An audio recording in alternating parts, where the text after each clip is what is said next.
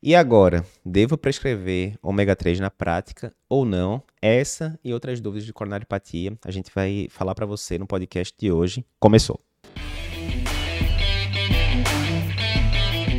Vamos lá, meu nome é Eduardo Lapa, eu sou editor-chefe do Cardio Papers, se você não me conhece ainda. Você está no podcast Cardio Papers, aqui a gente discute tudo sobre cardiologia. E o podcast de hoje, eu separei aqui várias dúvidas dos nossos alunos do curso ou de título, né, do TEC, ou de consultório, sobre coronariopatia crônica, especificamente. Então, se você não sabe, a gente tem vários cursos online. E nesses cursos, os alunos podem fazer as perguntas e quem responde a pergunta diretamente pessoalmente é o professor que deu a aula, né? A gente manda lá a resposta por e-mail e tal. E eu vou compartilhar algumas dúvidas relevantes de alunos da gente aqui com vocês, né? Para que a dúvida deles pode ser a sua também. Então, ó, a gente está aqui é, com a nossa aluna Rebeca, que pergunta o seguinte: tem um paciente masculino, 75 anos, que já é diabético, coronariopata crônico, né? Já fez angioplastia, inclusive, 5 anos atrás de DA. Uh, ele está com LDL não otimizado usando Rosuva e ezetimiba, já está usando inclusive né, o, o repata, né, inibidor do PCSK9, e nesse cenário, beleza, o LDL caiu bastante, está ali em 22, o triglicerídeo também está ali por volta de 135. A questão é a seguinte, o paciente está usando o ômega 3, esses ômega 3 que você encontra ali na, na farmácia. Né? A paciente com, tem mais de 15 medicações na prescrição. E a dúvida é o seguinte: eu devo manter esse ômega 3 que o paciente está usando ou não? Então, vamos lá, boa pergunta. Primeira coisa: ômega 3 e coração. O que é que eu tenho que saber? A gente tem que saber que o ômega 3 ele tem dois componentes, né? Basicamente, ele tem o, o EPA e o DHA, né? O EPA é, é o, o que os americanos chamam de icosa pentil-étion, né? É, enquanto que o DHA é o ácido docosa hexanoico. Eu sempre eu sempre acho trash esses nomes que o pessoal arranja, mas enfim, nomes difíceis de dizer, mas enfim, a gente tem dois componentes, o EPA e o DHA, né? Beleza. O EPA é o EPA. OK. O que, é que acontece? A gente tem benefício cardiovascular com o uso dessas substâncias? E aí, veja, primeiro, aqui no Brasil, se você for em qualquer farmácia e ver lá, ah, ômega 3, não sei o que, pega lá e lê o que é está na Constituição. Geralmente a gente vai ter os dois componentes, tanto o EPA, EPA, quanto o DHA. Você vai ter os dois, misturado, né, em proporções diferentes. Ok. Esses tipos de apresentação já foram testados em relação a benefícios cardiovasculares, sim, foram testados, mas de forma geral, os resultados não foram bons. A maioria foram neutros, né? não teve benefício cardiovascular, isso em vários trials. E alguns estudos, inclusive, mostram é, aumento de alguns fatores cardiovasculares, como, por exemplo, já tiveram trials que mostraram aumento de risco de fibrilação atrial com o uso dessas substâncias. Ok. O ômega 3, de forma geral, ele tem algum benefício laboratorial em relação à, à parte cardiovascular? Tem. Ele baixa triglicerídeos. Mas, entre melhorar o laboratório e, de fato, melhorar o quadro clínico do paciente, são outros 500. Né? Então, os resultados com essas substâncias misturados, o EPA com DHA, é isso que a gente falou agora. Quando a gente vai para cenário internacional, a gente tem lá nos Estados Unidos um tipo específico de ômega 3 que só tem o EPA, né, o icosapentioétil, que foi estudado, entre outros trials, no estudo Reduced, estudo que foi publicado ali em 2018 para 2019, que foi um estudo bem importante. Nesse estudo eles pegaram o quê? Pacientes ou de prevenção secundária que já tinham tido evento, cardio, é, evento cardiovascular prévio, né? coronariopatia em grande parte, ou pacientes considerados de alto risco cardiovascular. Esses pacientes já estavam usando estatina, né? grande parte deles estatina de alta potência, e eles mantinham ali um LDL né, razoavelmente controlado, mas tinham triglicerídeos entre 135 e 499. Ok, esse era o cenário. E o que é que se viu? Na hora que você colocava placebo versus a medicação, vou falar o nome aqui comercial, né? A gente não tem nem no Brasil ainda, que era o, o Vacepa. Na hora que você colocava a, a medicação, observou-se benefício cardiovascular relevante, bem relevante, né? Diminuição de forma bastante significativa dos eventos cardiovasculares. E aí entrou nas diretrizes internacionais e nacionais também, né, é, de lípides, por exemplo, que sim, se você tem pacientes parecidos com o do estudo Reduced, né, com é, doença cardiovascular manifesto, alto, é, o alto risco cardiovascular e que tem o perfil lipídico nesse padrão que a gente está comentando agora, você poderia sim considerar o uso do, do EPA, né, que é o nome comercial é o Vacepa, o qual nós não temos no Brasil, certo? Beleza. Voltando aqui para o caso da, da nossa aluna. Ela colocou aqui paciente de 70 e poucos anos, coronariopata crônico, que controlou o LDL com o uso de várias medicações, incluindo inibidor de PCSK9, e que mantém ali um triglicerídeo de 135, né? Controlado, etc. Se a gente fosse jogar esse paciente ali, muito provavelmente, né? E eu não estou decorado agora, mas muito provavelmente ele entraria em critérios de inclusão para o estudo REDUCE-IT. E assim, se você tivesse acesso a um a um Vacepa da vida, mais uma vez o nome comercial da medicação que a gente não tem no Brasil, pelo menos, pelo menos até a data que eu estou gravando esse podcast aqui, primeiro semestre de 2022, você poderia considerar com o benefício de trazer diminuição de risco cardiovascular para esse paciente, né, numa estratégia de prevenção secundária otimizada. Não é o caso, né? Nesse caso aqui que ela falou, o paciente está usando o ômega 3 que a gente tem aqui no Brasil, né? E que é uma mistura de EPA com o DHA. Nesse caso, o paciente está usando 15 medicações já diferentes, não é pouco, e está usando uma medicação que não tem benefício cardiovascular claro, a tendência é que você tire fora essa essa medicação. Ah, Eduardo, mas se eu tirar fora, pode ser que o triglicerídeo suba um pouco tal. É provável, inclusive, que o triglicerídeo suba um pouco, mas se ele subir de 135 para, sei lá, 160, 170, né? Isso está ligado com piora de risco cardiovascular? Pelo que os trabalhos mostram, não. Né? Você diminuir triglicerídeo, pelos vários trials que já foram feitos, não, é, isso não foi relacionado com diminuição de desfecho cardiovascular. Né? Então você está com uma prescrição super longa né, 15 medicações diferentes é muito, muito, muito difícil. Qualquer ser humano manter aderência é, em relação a tantas medicações no longo prazo. Então, você sempre tem que priorizar as medicações que vão trazer grande benefício. Então, no caso dessa paciente, coronariopata crônico, certamente, e diabético, certamente ele está usando provavelmente mais de uma medicação para o diabetes, deve estar tá usando o inibidor de SGLT2 da vida, a aspirina, estatina, ezetimiba, inibidor de PCSK9, enfim, tem várias medicações que nesse cenário mostraram benefício cardiovascular para o paciente, né? Enquanto que você tem um ômega 3 desses que a gente encontra no, no Brasil atualmente, que a maioria dos trials não mostrou é, benefício e alguns, inclusive, mostraram malefício. Se a gente fosse resumir ômega 3 pelas diretrizes atualmente, quais seriam? Pacientes similares ao trial reduced, se você tiver acesso à, à mesma medicação que foi usada no trial, né, que era o, o EPA, 2 gramas duas vezes por dia, show. Você pode usar pensando em redução de risco cardiovascular. Qual outro cenário, quais os outros dois cenários que você poderia considerar o uso do, de ômega 3, né, pelas diretrizes nacionais? Um cenário é aquele paciente que tem hipertrigliceridemia relevante, acima de 500, e que você não conseguiu resolver só com o uso de fibrato. Nesse caso, você vai tender a colocar uma segunda medicação, ômega 3 poderia ser uma opção dessa, mesmo esses ômega 3 que a gente tem aqui no Brasil, né, de todo jeito eles diminuem triglicerídeo. Uma terceira situação que você poderia usar, né, que está lá na diretriz de IC, é você considerar a, o uso de ômega 3 em pacientes com IC, principalmente com fração de ejeção reduzida, porque a gente tem alguns trabalhos mostrando diminuição de desfecho. Né? Isso na prática a gente não vê muito pessoal usando, mas está lá nas diretrizes, não é uma recomendação classe 1, mas está lá nas diretrizes.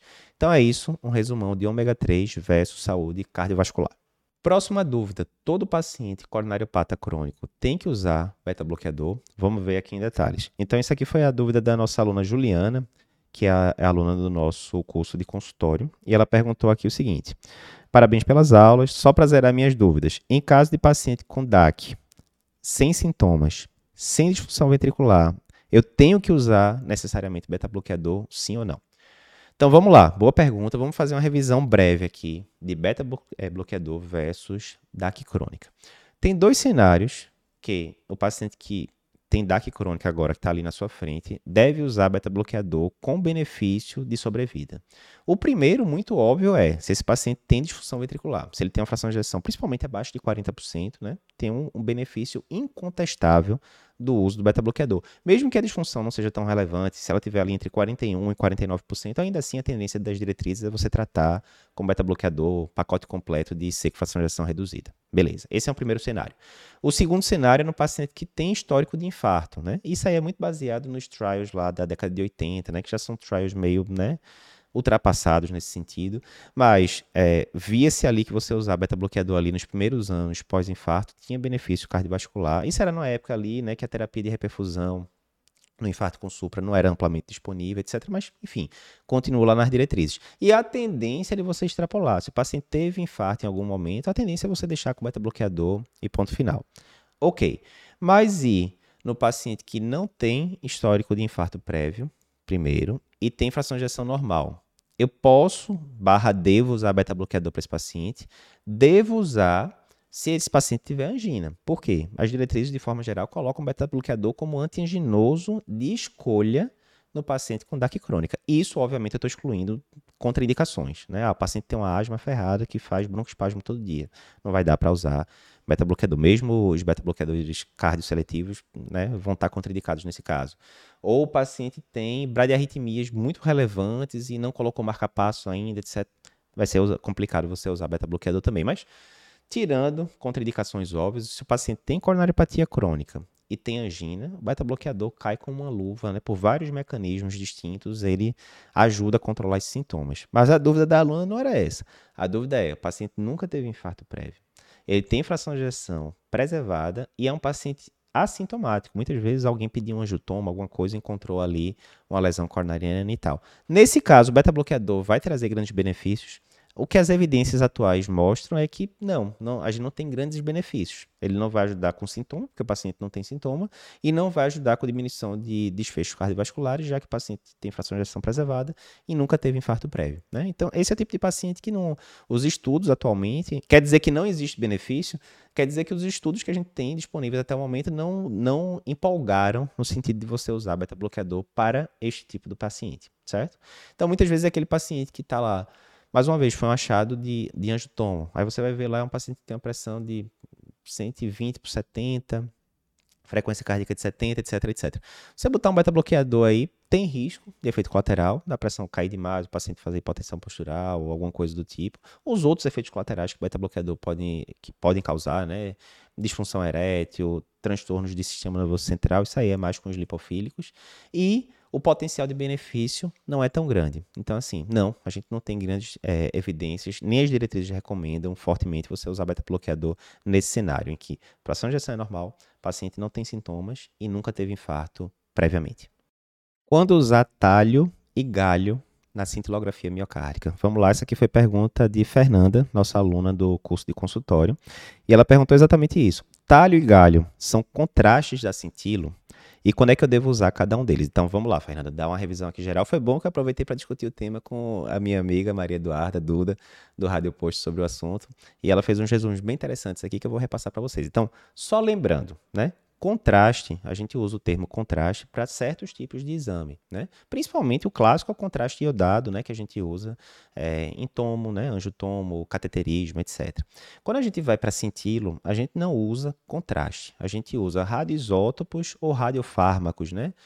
é, tecnésio, sextamib, aquela coisa toda que a gente usa para ver perfusão miocárdica, entre outras coisas. O clássico, na hora que a gente vai ver, né, na cintilografia miocárdica, a gente geralmente quer ver perfusão miocárdica, se tem presença de isquemia, etc. Normalmente a gente vai usar o tecnésio. Certo? Via de regra é isso. Por vários motivos, ele tem uma logística mais fácil, ele dura mais dias ali na clínica e por aí vai. Mas tem algumas situações que a gente não usa tecnésio que na cardiologia a gente usa outros radioisótopos, como por exemplo o galho e o talho, que Fernanda perguntou. Quando é que eu vou usar cada um desses? Talho, normalmente a gente vai usar quando a gente quer ver se tem presença de viabilidade miocárdica. Você sabe aquele cenário. Paciente que é coronariopata crônico, é muitas vezes, multiarterial, tem uma fração de ejeção ali de 30%, 35%. Você vai no eco, tem uma parede ali praticamente parada, você não sabe se aquela parede está morta ou se ela está se fingindo de morta, seria um miocárdio hibernado. Isso pode ter relevância na sua conduta, aquela coisa toda. Você quer saber se o músculo está vivo ou não. Lembrando que pelas diretrizes de coronariopatia da SPC, o padrão ouro aí para você ver viabilidade seria ressonância. Né? Mas digamos, você está num lugar que não tem ressonância, ou a ressonância está difícil de achar, e você tem amplo acesso a cintilo, inclusive podendo fazer um cintilo com talho. Qual é a lógica de você usar o talho para viabilidade miocárdica? O talho, nesse caso, ele vai ser transportado ali pela sódio potássio ATPase. Lembra aquela bomba de sódio potássio, né? Ela joga sódio para fora, potássio para dentro da célula, aquela coisa toda. Beleza. Então, o que é que acontece? Na hora que você injeta lá o radioisótopo, talho, digamos que você está com um músculo cardíaco que morreu, um infarto prévio, né? não é viável. O que é que vai acontecer? Se aquelas células morreram, adivinha o que aconteceu com a sal de potássio ATPase? Morreu também. E aí, o talho ele não vai conseguir entrar na célula porque não tem mais sódio, potássio ATPase. Então, já era. Ou seja, se o músculo está morto, ele vai continuar aparecendo ali apagado na cintilografia com talho. Já se o músculo estiver vivo, né, é só um miocárdio hibernado, é aquele miocárdio que está se fingindo de morto porque está chegando pouquíssimo sangue lá e ele está batendo menos, aquela coisa toda, está mesmo parado e tal. Mas está vivo. O que é que você vai fazer? Você vai injetar o talho. O talho, a bomba de sódio e potássio, né? Sódio, potássio, ATPase, está funcionante ali na célula, né? Porque é uma célula viva. Então o talho vai ser colocado para dentro da célula e com isso aquele território ali do miocárdio vai brilhar com o uso do talho e vai dizer, ó, aqui está vivo. Então, o talho, sim, é uma opção para você avaliar viabilidade miocárdica através de cintilo, mas, mais uma vez, lembrando, se você tá, tem tudo à sua disposição, a tendência é que você vá para a ressonância, é o método mais validado hoje em dia para esse intuito, certo? Então, talho está dominado. Em relação ao galho, é parecido, né? Talho, galho, mas ah, o, o uso é muito diferente. O galho é o seguinte: na hora que você injeta esse radioisótopo na circulação, a tendência dele é se ligar à transferrina plasmática, certo? E essa transferrina, ela tende a se direcionar, a se concentrar mais em territórios que estão infectados, inflamados ou que têm neoplasia. Resumindo. Então, como é que, quando é que você pode usar o galho na é, na cardiologia. Principalmente quando você tem suspeita de miocardite, né? Então imagina que o paciente está lá, teve infecção viral, etc. E você, digamos que ele está com a miocardite aguda, né? Então ele está com atividade ali inflamatória aumentada no músculo cardíaco, né? Faz parte ali da fisiopatologia da miocardite, via de regra. Então, se aquela região está ali inflamada, ela vai tender a captar mais transferrina.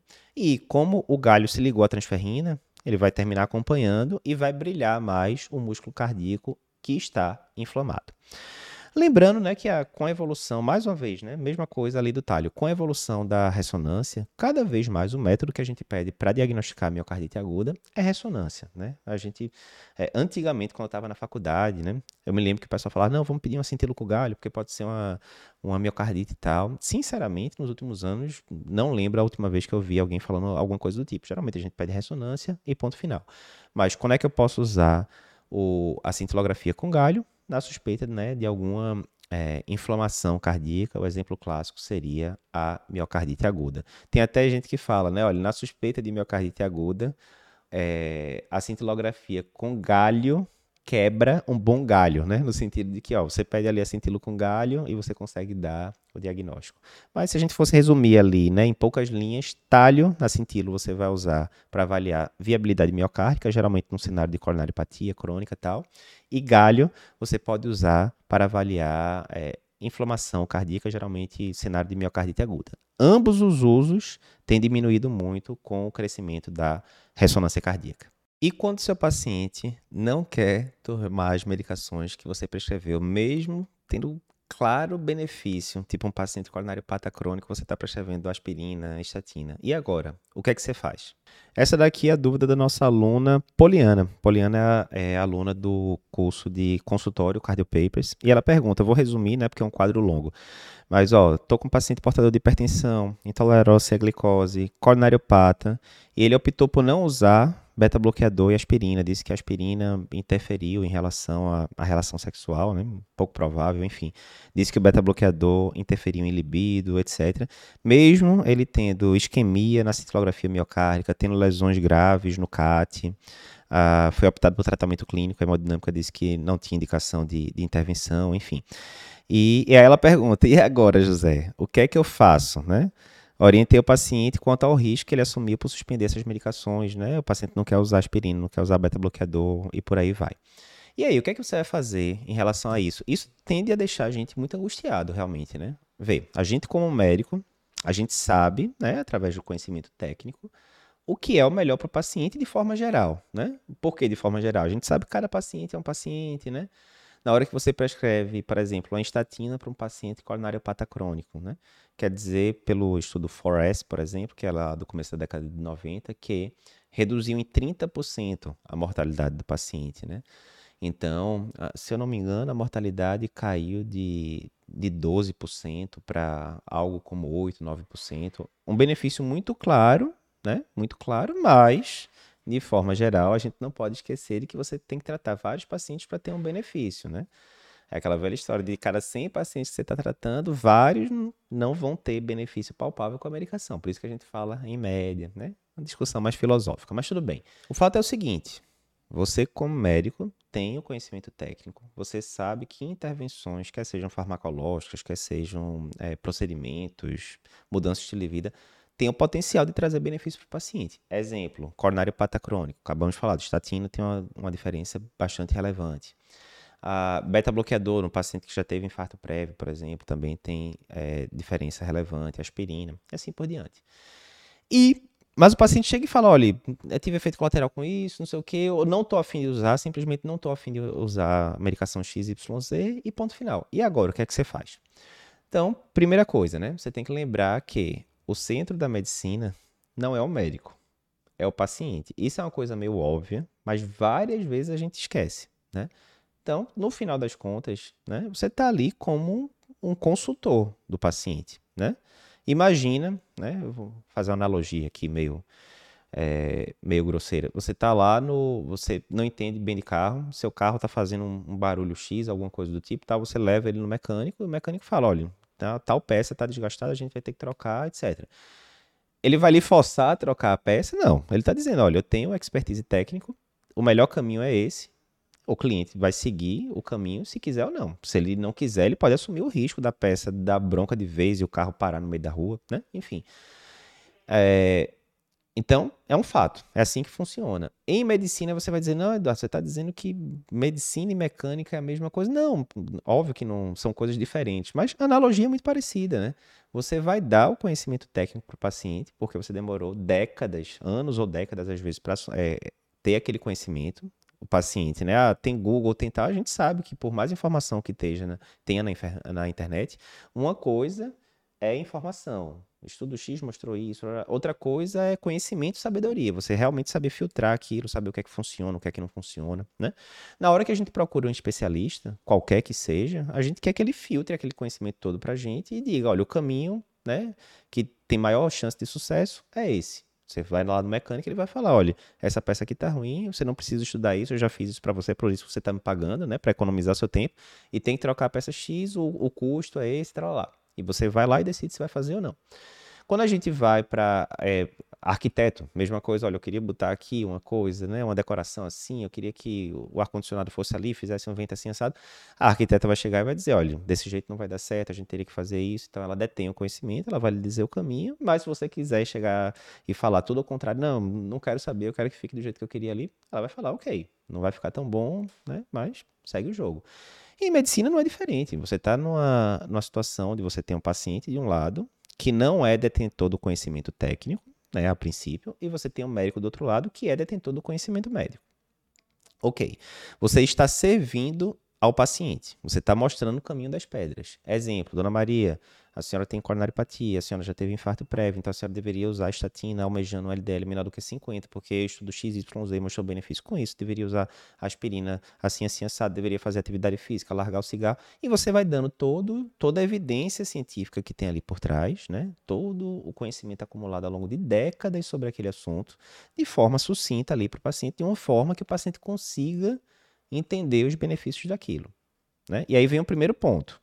Você tem certeza que você conseguiu traduzir o que você sabe para o paciente, né? O médico muitas vezes ele é muito bom em falar, mas ele não é bom em ouvir e em colher feedback do paciente, né? Tem uma brincadeira que o pessoal fala: é possível você ensinar um cachorro a cantar ou a falar? É possível. No final das contas, não vai chegar em lugar nenhum, porque a gente sabe que o cachorro não é capaz, né? É, fisiologicamente de fazer isso. Mas você ensinou, você deu lá aula pro cachorro, tal, você falou, olha, para falar você tem que fazer isso, para cantar você tem que fazer aquilo. Você falou muito, mas o cachorro não compreendeu nada e ele nem tem a capacidade, né, de, de gerações, fonemas, enfim. Ah, então, a gente tem que lembrar sempre disso. O que eu estou falando para o paciente foi compreendido do outro lado? E muitas vezes a gente vê o pessoal falando de forma muito técnica com o paciente, né? Olha, então você vai usar aqui a aspirina que vai atuar ali no, na, na, no ácido araquidônico e etc. Você vai usar a estatina que vai atuar ali na HMG com a redutase. E o paciente não está entendendo nada daquilo tal. Então, você conseguiu falar de forma clara e o paciente lhe deu feedback, conseguiu entender os benefícios daquilo que você está propondo para ele? Primeira coisa. Como é que você pode saber isso? Estou falando com o seu José. Seu José, eu falei agora que o senhor precisava tomar algumas medicações. O senhor pode dizer para mim o que é que o senhor entendeu dessa conversa? Quais os benefícios que o senhor acha que vai ter com isso, com isso, com aquilo? É o primeiro, é, primeiro ponto. O paciente realmente entendeu? Muitas vezes o paciente não entendeu. Ele está dizendo que ele não vai usar aquela medicação XYZ porque ele diz que começou a usar aspirina e teve disfunção sexual, que a gente sabe que não é um efeito colateral né, relatado de forma comum da, da aspirina. Então ele está vendo um possível efeito colateral, que muitas vezes foi um, um fator confundidor ali, não teve nada a ver uma coisa com a outra, e ele não está entendendo bem o benefício. Então, você explicou bem o benefício, né? Você quebrou a objeção de que não, a aspirina não costuma estar associada com disfunção sexual, então talvez tenha sido outra medicação, talvez até o beta-bloqueador de fato. Então, ficou claro isso para o paciente? Primeiro ponto, né? E aí aquele é o poder da comunicação. Muitas vezes o médico tem lá o conhecimento técnico na cabeça, mas ele não foi treinado tão bem em comunicação para saber passar aquele conhecimento para frente, né? E aí concordemos, adianta de muito pouco você ter o conhecimento na sua cabeça, mas você não, não se fazer claro para o paciente para ele entender o, os benefícios todos.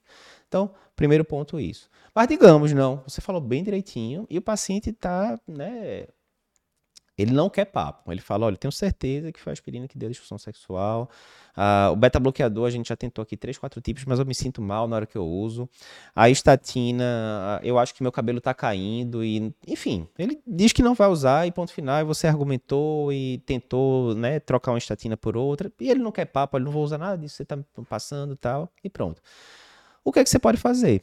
É aquela velha história, né? É uma relação de troca mútua. O seu papel é passar para o paciente os benefícios, etc, etc, se fazer entender e passar a parte técnica, né? O paciente, no final das contas, vai decidir se ele vai seguir aquele caminho ou não. E ele tem direito a isso, né?